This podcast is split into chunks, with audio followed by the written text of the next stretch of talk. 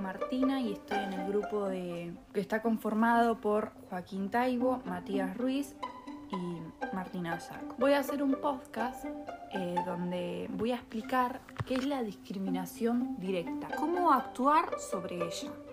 Bueno, una discriminación indirecta es la discriminación que hay hacia otra persona diferente a nosotros, donde hacen referencias, discriminaciones y manifiestos que se hacen concretos a una persona diferente a lo que la sociedad muestra. ¿Qué quiero decir con esto? Que una persona puede ser diferente a un estereotipo que muestra la sociedad y esta es discriminada por la misma gente, haciendo que tengan restricciones, preferencias concretas y manifiestan cosas que menoscaban el ejercicio de los derechos y libertades de algunos individuos. Un ejemplo eh, muy común de esto, de la discriminación directa, que nieguen los méritos laborales que tiene alguien por el hecho de tener otro color de piel, tener otra ideología, otras creencias, ser eh, discapacitado o ser una persona trans.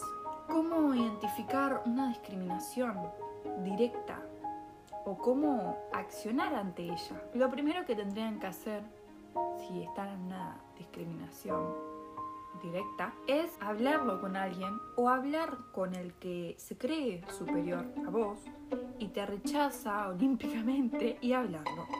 Si esta persona acepta que sos diferente, porque no todos somos iguales, eh, acepta que vos sos, diferente, que tenés otra cultura, otra ideología, que sos trans, que sos gordo o sos una embarazada o alguien mayor, lo tiene que aceptar y si no lo acepta, ir a un recurso ya legal.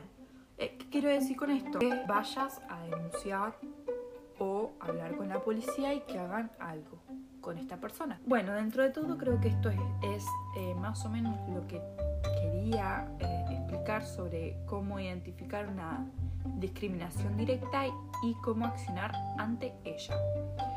muchas gracias por escuchar el audio y hasta luego.